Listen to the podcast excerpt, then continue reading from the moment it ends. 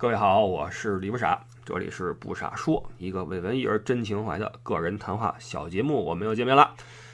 呃，最近啊，有一些风吹了进来哈，呃，我们的群里面有人转帖、转发，看到一些消息，比如说应该推进这个中新双方的什么旅游经济、什么贸易往来等等。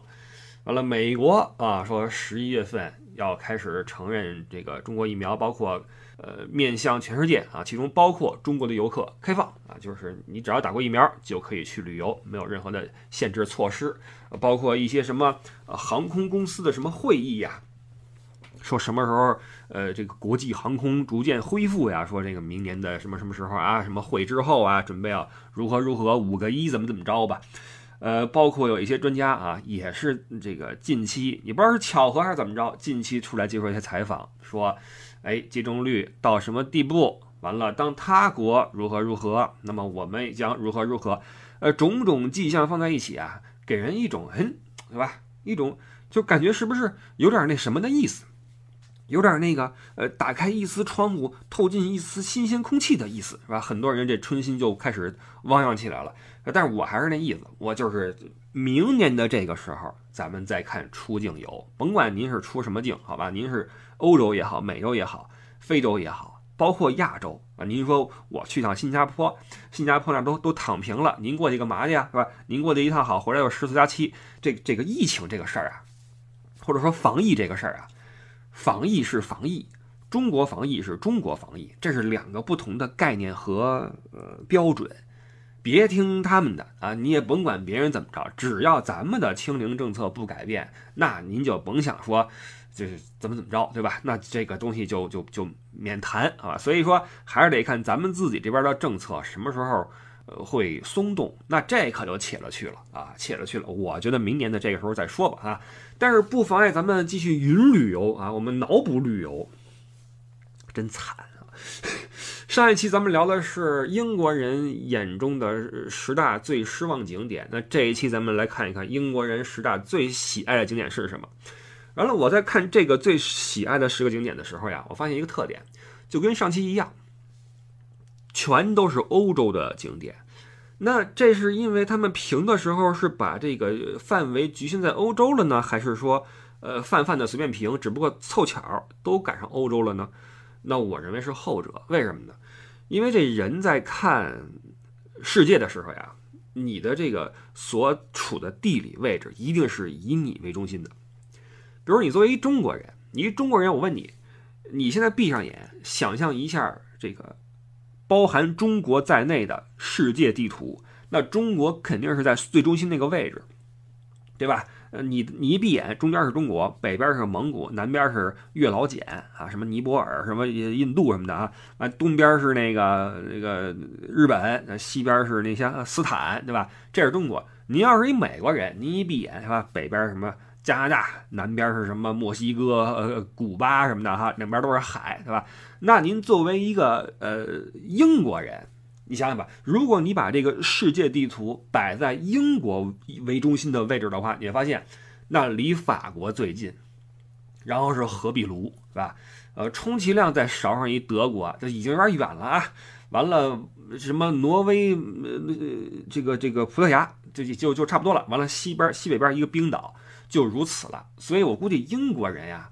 出去玩儿，也就是这个辐射圈儿，所以评来评去评不出这个范围。人呀，看世界的时候都是以自己的地理位置为出发点的哈。这也说明一个问题，就是说人甭管是干什么，首先你是一个主观的，对吧？呃，只有当你变换了自己的地理位置之后，你才能够从他人的。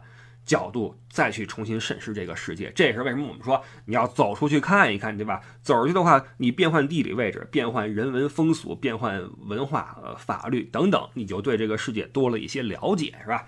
嘿，这升华的啊！好，不不玩这个了啊！咱们回来看一看英国人最呃喜欢的十个景点是什么？排名第十的是贝纳吉尔海滩洞穴，葡萄牙。这我估计很多人都不知道。因为这地儿太偏了，这地儿在哪儿呢？在葡，就是首先啊，欧洲游啊，这西葡就不是一个首选的一个路。就是你第一次去欧洲的话，可能你会走那个法意瑞意瑞法，对吧？那第二次可能是捎上德国，那西班牙、葡萄牙这边可能不是不太是第一次的选择啊，因为它毕竟不是太。不是那个一线的那个欧洲那老几强，但是呢，它景色非常好啊，非常好。呃，但是尽管如此，你去西班牙跟葡萄牙的话，一般也都是呃马德里，然后绕一圈那海边，然后去那个里斯本就走人了。但是这个海滩呀，这个贝纳吉尔海滩呀，它在葡萄牙的最南端啊，在那海边上，还是有点距离的哈，距离里斯本。所以说，如果说您是跟团的话，往这儿走的几率不是很大。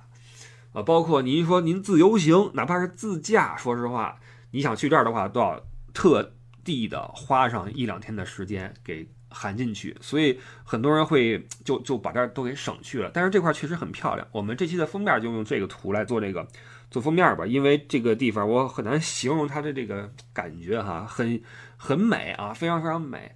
然后这个地方呢，实际上在如果你去里斯本的话，是有一些嗯小团儿。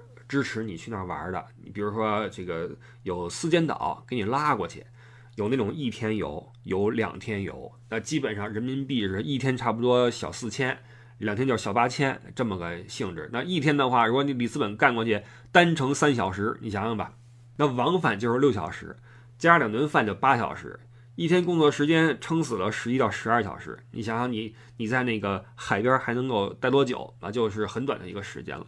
所以基本上，如果说您呃自由行去里斯本玩去了，那你自驾可以自己开过去一趟。但如果你想报个团的话，找个四间岛，准备好个八千块钱 啊，两天可以过去玩一趟。但还是很值得一去。那个海边一走，呃，洞穴里边一钻哈，确实是非常非常漂亮。呃，特别适合那，就这个地方特别适合那什么呢？就是那个 Instagram 在上面拍一些旅游照片什么的。哎，说点旁的啊，这个刚刚看见一个。微博上看见一个那什么，说小红书害死人，说这小红书上是任何那种破地方啊，就是比如说街头一个报亭啊，或者说是什么一个什么破的一个草地啊，都能给你拍出点那种旅游大片的感觉啊。有这么一帮这个，尤其是姑娘们，特爱干这事儿啊。这个各种的滤镜，然后文案，然后那个就是怎么说呢？给你那取景也是取一个特别小的一个局部。给你弄得好像特别神秘的样子，所以任何地方都能拍成什么啊小镰仓啊小圣托里尼 小巴塞罗那小普罗旺斯全是这个哈。然后等你真的那个你说我们过去看看去吧，按图索骥一走，我靠，完全不是那么回事儿。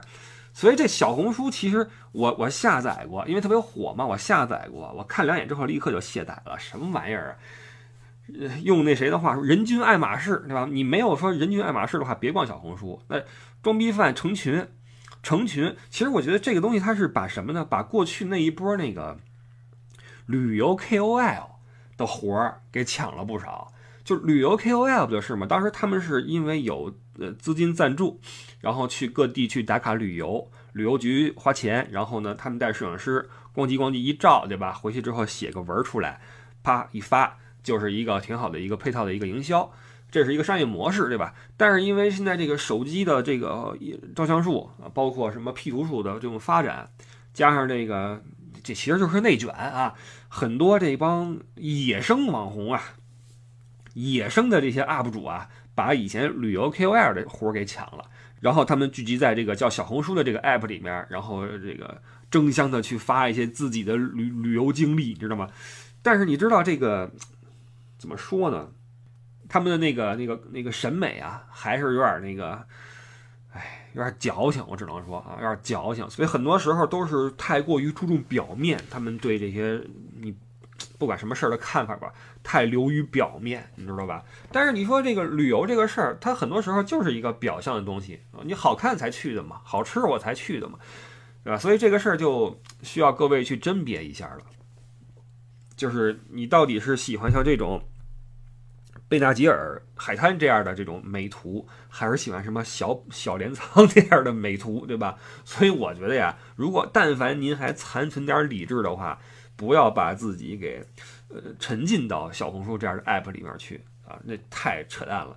包括他们，你看那个在景点拍那些照片，那些姿势什么的，简直了哈，简直了，太油腻了。这是一种属于年轻人的油腻，因为我们就年轻人总说中年人油腻嘛，中年人什么谢顶，然后什么呃啤酒肚，玩什么串儿，呃喝茶，玩玩玩玩茶饼是吧？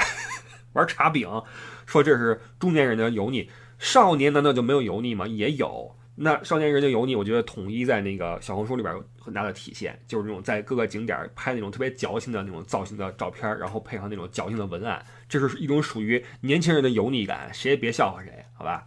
好，这个是第十啊啊，第九，呃，郁金香原地啊，就是那个荷兰那个，那这个地儿应该它应该就是库肯霍夫了，应该是啊，呃，这地儿说实话我没去过。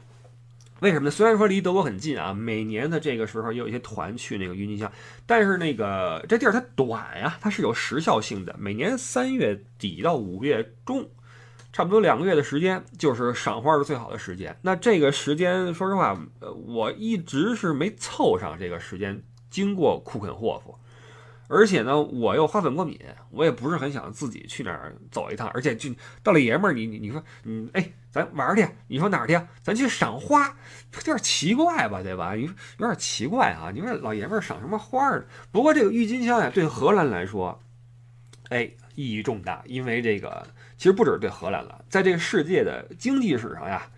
郁金香事件啊，是一个大的一个范例事件。什么时候呢？十七世纪，咱们以前聊过荷兰十七世纪，荷兰最牛的时候啊，梦回十七世纪啊，最火的时候。那时候荷兰有钱，完了满世界跑。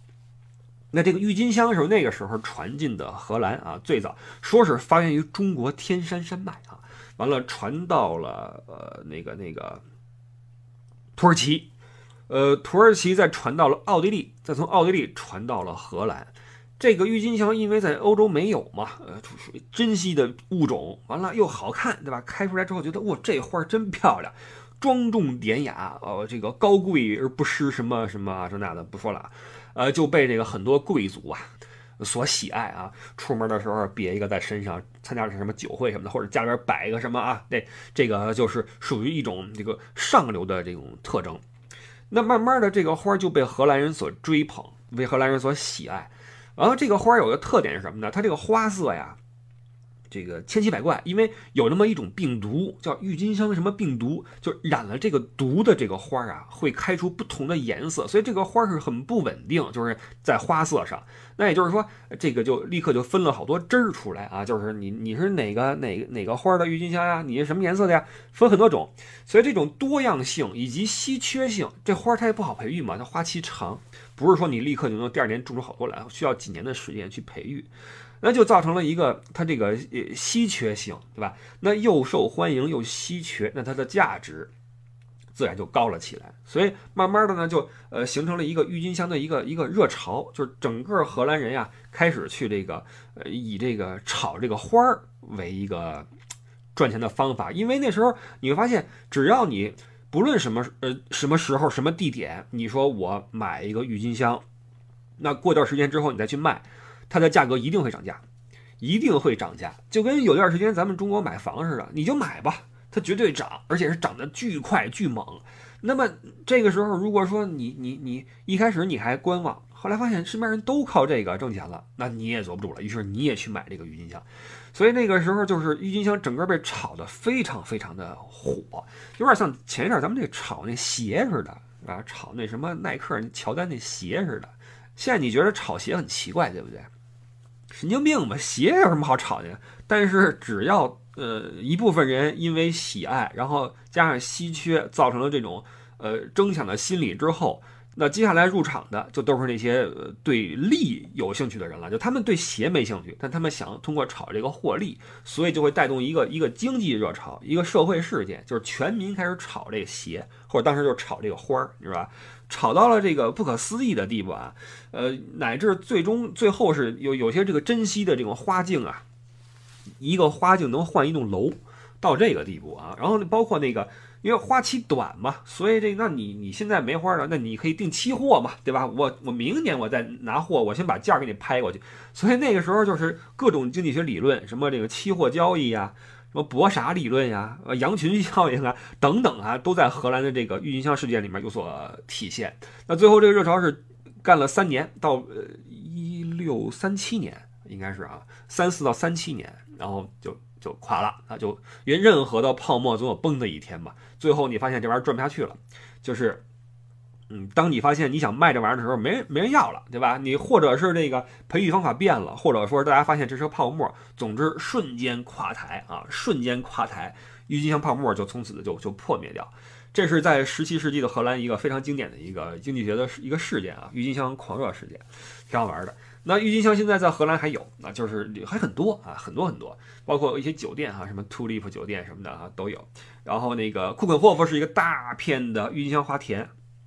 就是一望无际的花海嘛，各种颜色郁金香在那儿培育。春天你可以去去游览，但是这个遗憾的就是这两年啊，两年了，这个花海没有游客，因为这个疫情的原因嘛，嗯，就就封锁。那园方就很悲催，园方说说你你说你不让去餐厅是吧？不让去街上什么的就算了，我这大花海，荷兰才多少人呢？荷兰一共才几个人呢？你这你这样你不让人来是吧？过分了。但是没辙哈，两年这个花儿就这个羞答答的郁金香静悄悄的开，也没人去看是吧？希望明年这个花海能够迎来呃如织的人潮是吧？会的，呃一定会的，因为欧洲这边已经基本上了哈，基本上了。过了今冬，如果没什么大的，你别再出一个什么。呃，伽马病毒，对吧？你再出一伽马那是另外一回事。但如果说靠 Delta 的话，那基本上哈就差不多了，好吧？呃，希望明年啊，这个花园能够迎来人潮。好，这是第九郁金香呃这个园区，荷兰。第八，罗马古罗马竞技场啊，这个 Colosseo，OK，这个怎么说呢？咱们以前好像哎聊过没有？这个呃罗马呀。罗马是西方人的精神家园，包括希腊啊。他们去旅游的话，一定要去希腊和罗马，因为老祖宗就是那儿来的。呃，包括西方的精神的根源啊，这个精髓从那儿发源的。这个辉煌属于希腊，伟大属于罗马。那罗马怎么个伟大法？就体现在这个大道，然后这种大型的建筑、大的疆域等等啊，这是罗马的一个。呃，气质就是恢宏史诗气质。那这个集大成者，自然就是这个 Colosseo 啊，这个古罗马竞技场。那时候你知道有那个角斗士的这个这个怎么说那个表演嘛？哎，最近出了个综艺叫《全力以赴的我们》。我当时看见这个之后，我第一反应就是，这不就是古罗马的竞技场吗？就是，是吧？你消遣我们吗？你你你你们你们两个去打去吧，然后我们跟这儿底下叫好，是吧？完全就是这意思，就这个才叫呃娱乐业呢。就是明星不是说你不能明星，你不能光让我们仰视啊，你跟这儿跟天上飞那不行。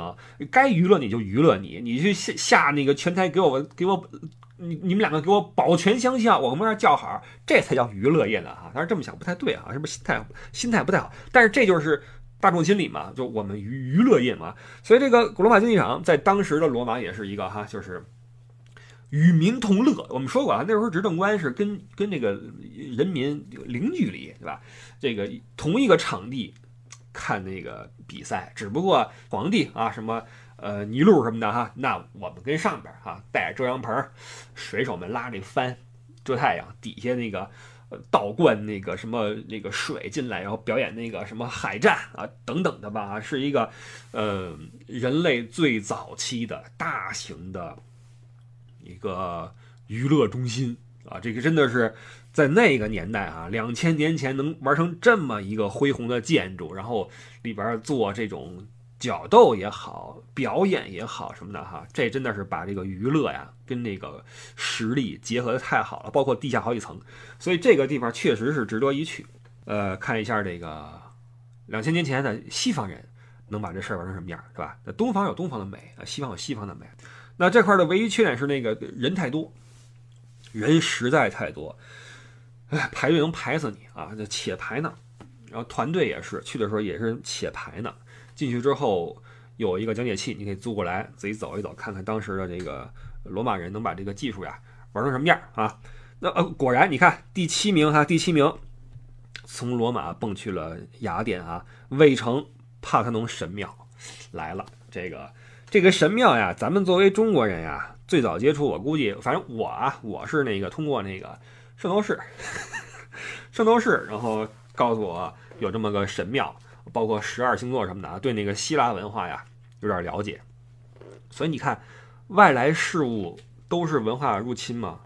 不是，它多少能够带给你一些知识，对吧？你说那玩意儿就毒害你的心灵了吗？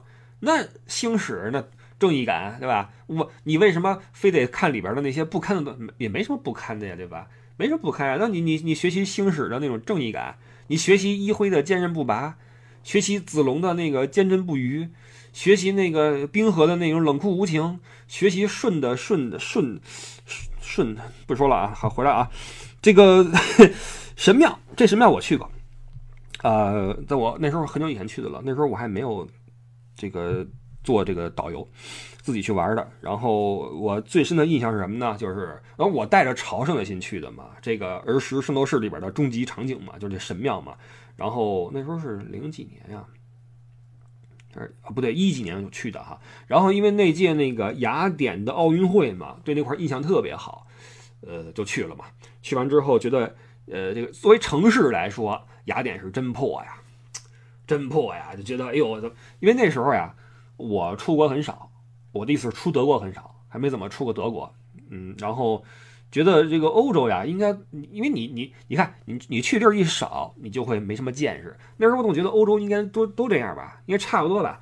去了雅典一看，哇，真的，这简直了哈。然后。但神庙那块是可以的哈，还是还是那个以前那个样子。但是这块的这个有个问题，就是太晒了。那时候我因为还没怎么旅游过，而且你看啊，我在作为一个北方的土鳖，我也没怎么去过日照很强烈的地方，真的没有。那德国的纬度跟那哈尔滨差不多，你别看是中欧，所以都是在这个地球的偏北的地方啊，没怎么去过这个中间那块儿。结果一到那个魏城，我那个晒的呀。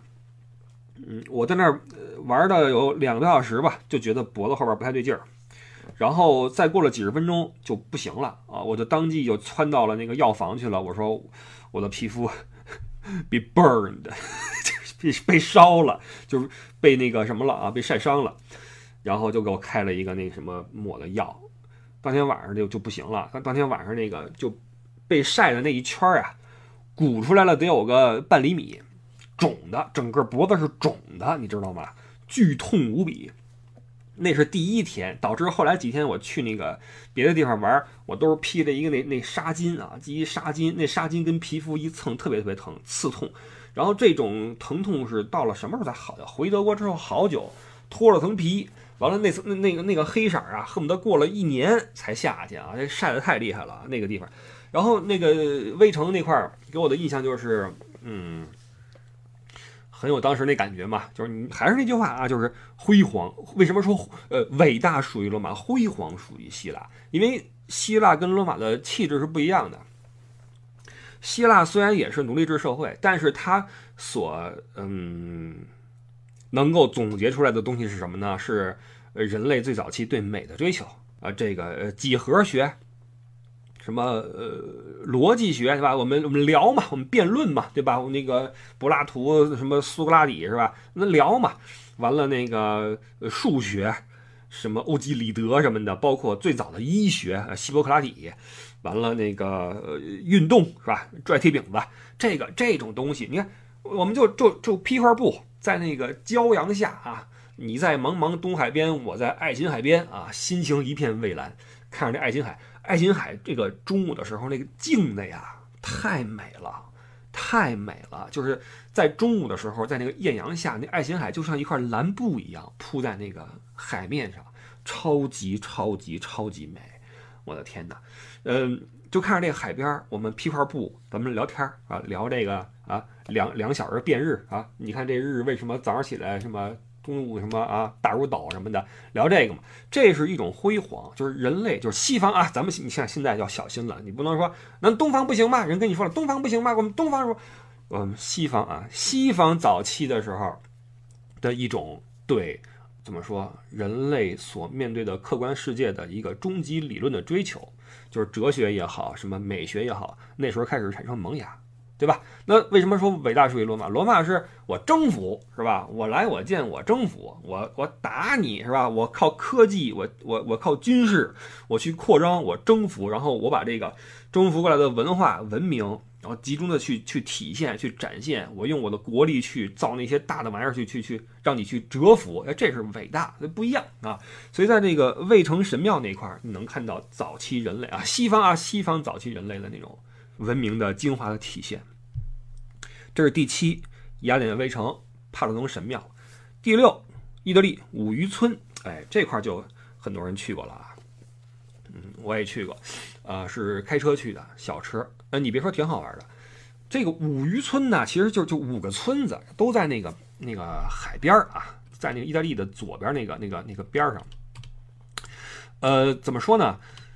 呃，你未必是五个都去啊，没有那个必要。但是其中有那么几个村子呀，其实挺好玩的。因为我是开车去的嘛，所以就交通比较方便。那如果说您作为游客，您过去不租车的话，那要通过这个火车来做这个交通的这种这种摆渡啊，没必要说五个都去啊。但是有那么几个是是很漂亮的。那经经典的一个就是那个海边的那个彩色的房子嘛，在那个岩石上面哈，一个小村子，彩色的房子。你别说这玩意儿。它这个审美真的不错，很漂亮，然后很有特色。然后给我印象最深的是什么呢？我这次去玩，因为开车完了租一民宿，民宿是一个那种 villa，就是那种在山里边的那种别墅，两层，好多那种屋子哈，倍儿有意思。人多的话倍儿有意思。然后那个都是那种很老的那种房子，都是木地板，里边好多那种古老的陈设，巨爽。然后白天开车出去，去那个村子里面，晚上回来之后，在那个那个别墅的附近那个镇子里边啊，找个餐馆吃饭。餐馆都是那种家庭作坊，老爷子，意大利老爷子根本就不会说外语啊，就这个菜单都没法翻译，跟你比划，你跟他比划，然后一群人哈，其乐融融。当时我们是跟他说，我说您您看着来吧，您看着来。他说行啊，你们坐啊坐，然后就咣咣咣开始那个摊披萨呀，那个。劳动人民的智慧啊，那个双手啊上下翻飞啊，啪啪啪弄那面饼往上拽佐料，咵送进去，完了开始做别的，做的什么那些什么肉丸子呀什么的，哇，真的好吃啊，真的好吃。所以在五渔村啊，这个这地方怎么说呢？其实这些地方呀都不太适合说您抱团儿，就是说跟旅游团走。这旅游团去五渔村的话就比较难受，因为你各个村子之间需要时间嘛，你也不能自己去散着走。所以各位自驾的话。自驾的话去那儿玩是很有意思的。其实我是想什么呢？等这个如果旅游能恢复的话啊，嗯，咱们呀，朋友们，我到那时候我豁出去了。我算过哈，往往前以前我一年呀，我我最高峰的时间是一年差不多一半时间在外边。但如果疫情恢复之后，朋友们，我准备豁出去，豁出去。如果你们乐意的话啊，我豁出去一年，我就跟欧洲的土地上我就开车了，好吗？咱就开车四处去玩，为什么说不是说那种大车呢？我琢磨过一个事儿，就是旅游恢复之后呀，你要说组一大巴车不太方便，为什么呢？那些吃团餐的地方都没了，他们不在的话，你说我我们不怕吃西餐，他做不出来呀。你三十个人，你他位子都没有，你知道吗？没法弄，而且就就算有位子，您说我们这儿三十个坯子，他烤不出来呀，他没那能力，你知道吗？所以这个大团还真不方便那时候。到那时候呀，咱们先从小做起哈。如果你们乐意的话，到时候啊，咱们建立一个渠道，您就只管下飞机，下飞机之后您就交给我了哈。咱们就欧洲就玩去，各种什么五渔村什么，这都不是事儿，好吗？朋友们啊，我们期待那一天啊。呃，五渔村啊，这是这个非常适合自驾去那儿去玩。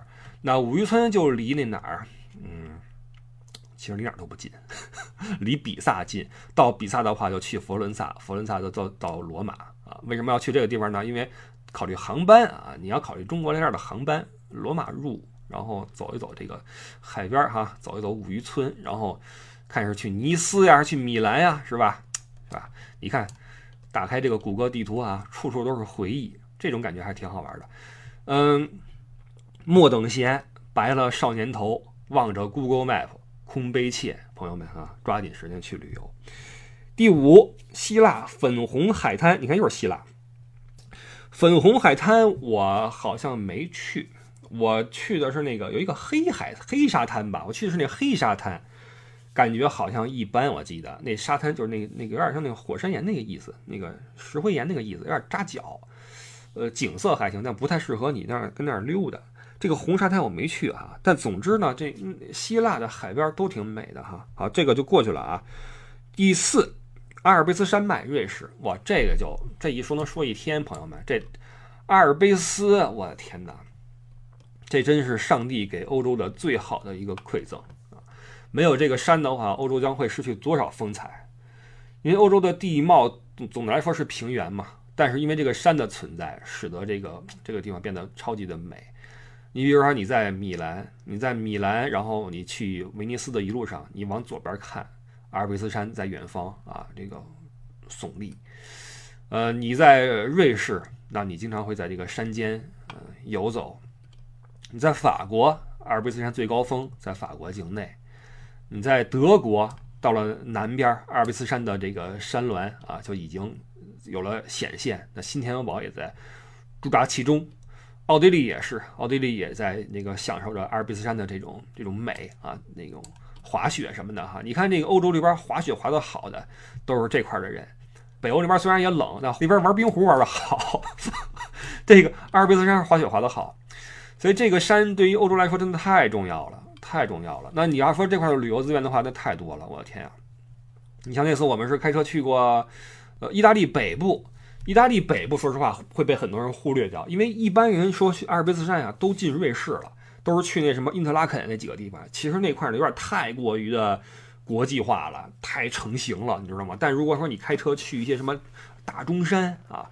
圣莫里茨这种地方，哎，人没那么多，然后那个地方还真的是特别漂亮啊！包括意大利北部一些阿尔卑斯山那个那个地方，等那个开放吧，朋友们，等开放，咱们一波一波来，好吗？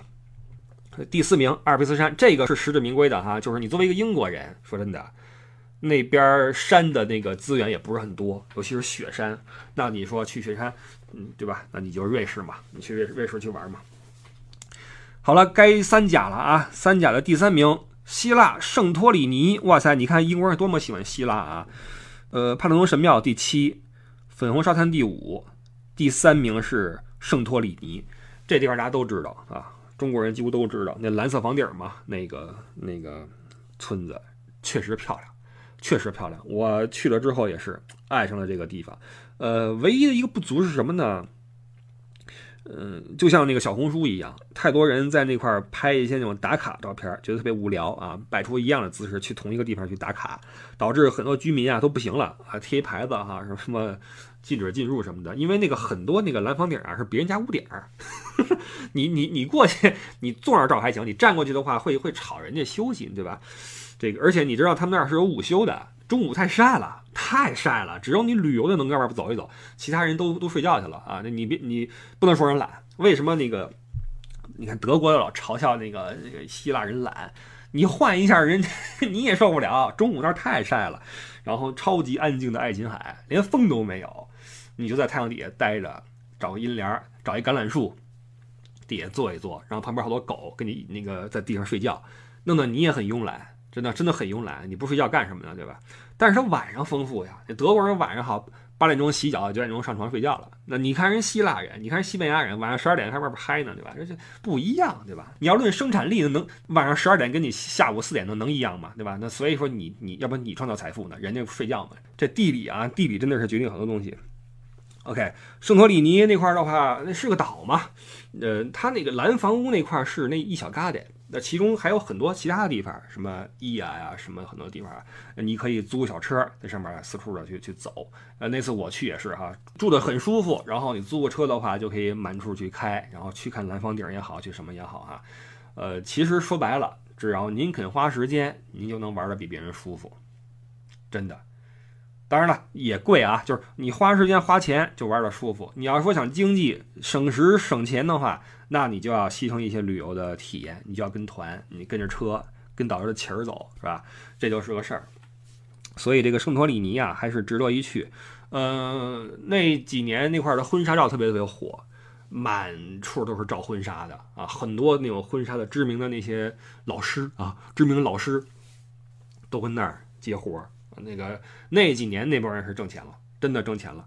但是呃后来不行了，后来那个希腊政府那边出了个规定，去抄他们的那什么去了，就是你你你不上税啊，对吧？你办一旅游签证过来，你在这工作，你不上税这不行，那你你差不多得了，那意思就是是吧？当这事儿成为一个现象的时候就不 OK 了，因为你你第一你你不上税，第二你的这些摄影呃这个怎么说这个商业行为啊会有点扰民。对吧？你你你别人家，比如说我，我作为一个本地的老农，我门口这个院子漂亮，好成成一点儿了，天来一波两波差不多得了吧？好，天天来，我这驴都快被你们骑垮了，对吧？那这是个事儿，包括那个本地的那个行业受冲击。你比如本地我有几个这个摄影工作室，结果好，您这儿对吧？您这儿香港的是吧？武汉的什么都都都来了，那我挣什么钱呀？所以这个后来市政府说了，那这是不行啊，呃，要交钱了。那后来怎么样我就不知道了，因为那个疫情之后就更别提了，对吧？那估计也就没什么人了。那块的这本地人呀，估计过上了清静日子。当然了，钱也少一些啊，永远是矛盾，对不对？永远是矛盾。好，第二啊，科莫湖，哎，这个说到我心坎里了。估计很多人不是很清楚啊，意大利北部，呃，就即将出这个边境了啊。科莫就在意大利边境，再往北边恨不得也就是十来公里，就进入了瑞士啊，进入了瑞士 Chiasso。呃，意大利语区，科莫湖是一个狭长的一个湖啊，狭长的一个湖，它是一个人字形，呃，深度是很深的，因为它到了那个阿尔卑斯山的南麓了。那山里边的湖啊，往往是很深的，因为它那个山的那个纵深那个，对吧？那个怎么去形容啊？你知道我意思就行了啊。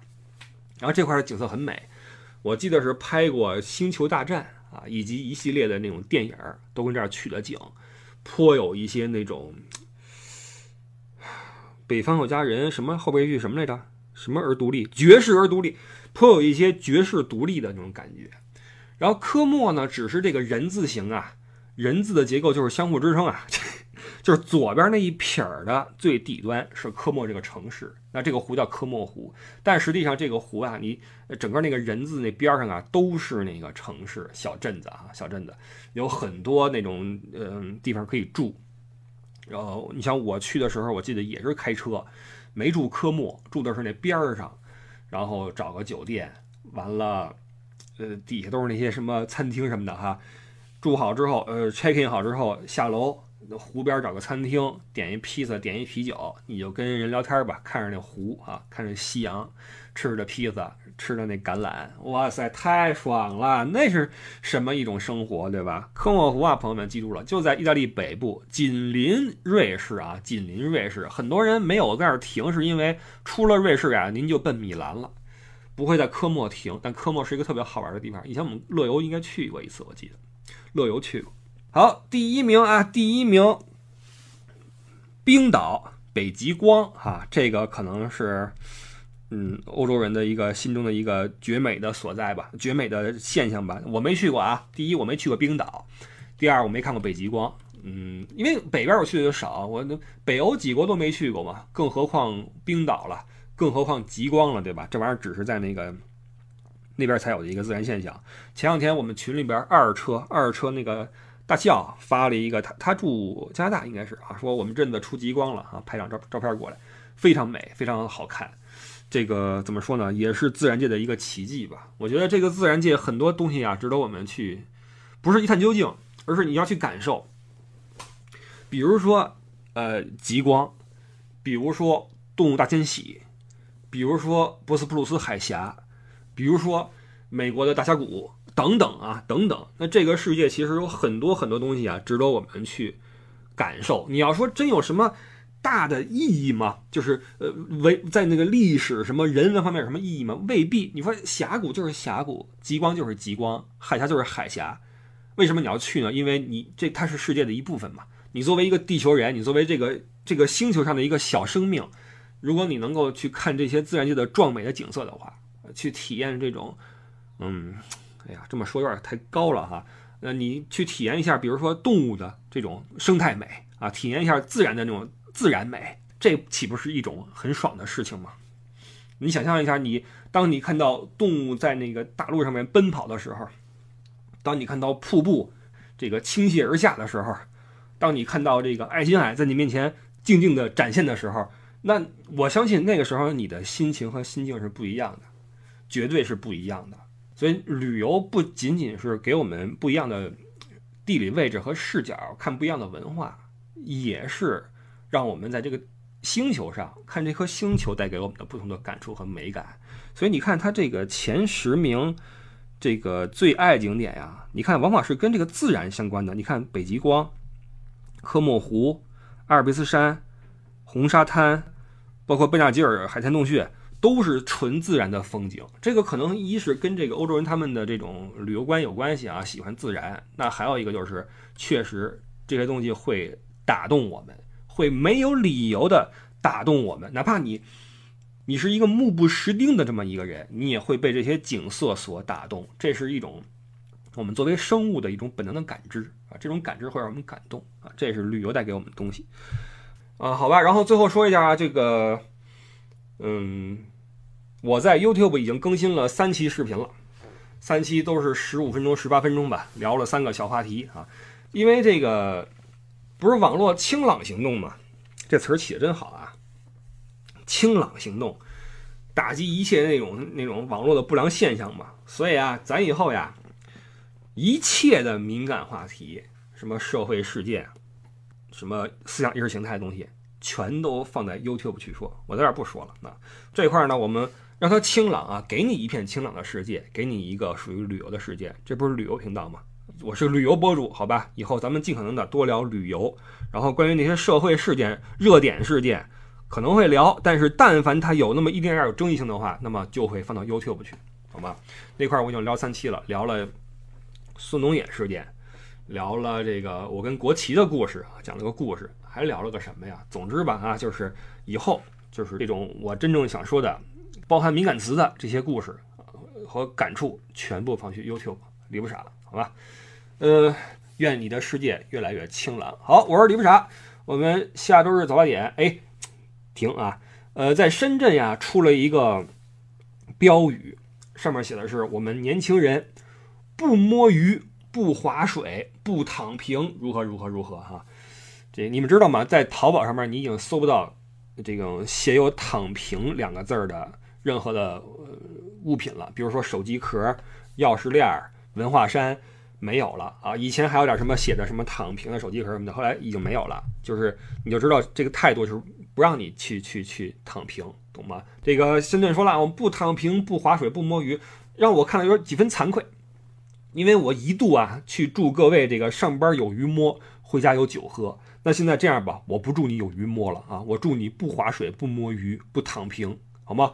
我们下周日早八点再见，拜拜。